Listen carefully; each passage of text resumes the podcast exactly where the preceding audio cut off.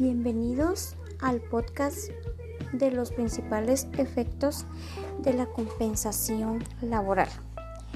El término compensación se utiliza para designar todo aquello que las personas reciben a cambio de su trabajo como empleados de una empresa o institución.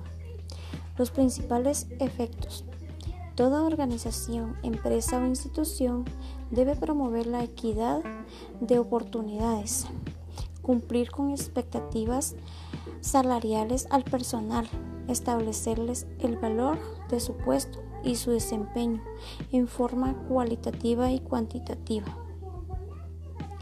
La competitividad del conocimiento de los individuos en el campo laboral y su remuneración del desempeño en función de sus resultados traen una proyección y o potenciabilidad que demuestren dentro de la organización. El éxito de un sistema de compensación no se basa en pagar los mejores salarios dentro de sus actividades laborales, sino establecer un equilibrio entre sueldos, salarios y, y prestaciones. Los beneficios de la compensación Retener al personal clave e indicado. Contar con el personal calificado. Establecer un clima organizacional y laboral adecuado que permita a la empresa cumplir con su misión y su visión. Retener, motivar, establecer y contar con el personal calificado. La teoría del intercambio recompensa al empleado este recibe a cambio de sus contribuciones de tiempo, esfuerzo y habilidades. Teoría de la equidad o motivación laboral.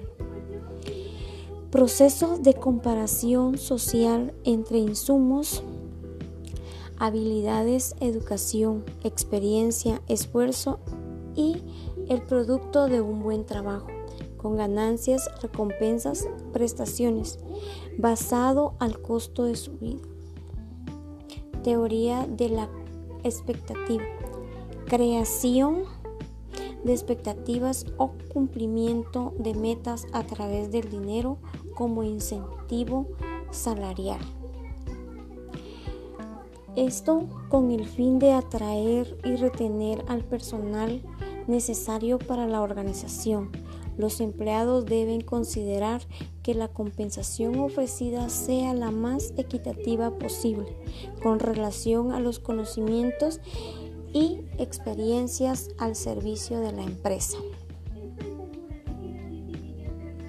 A mayor motivación, mayor productividad, pero la motivación no necesariamente significa aumentos en el nivel salarial, sino también hace referencia al aumento de la calidad de vida del trabajador y a su crecimiento profesional.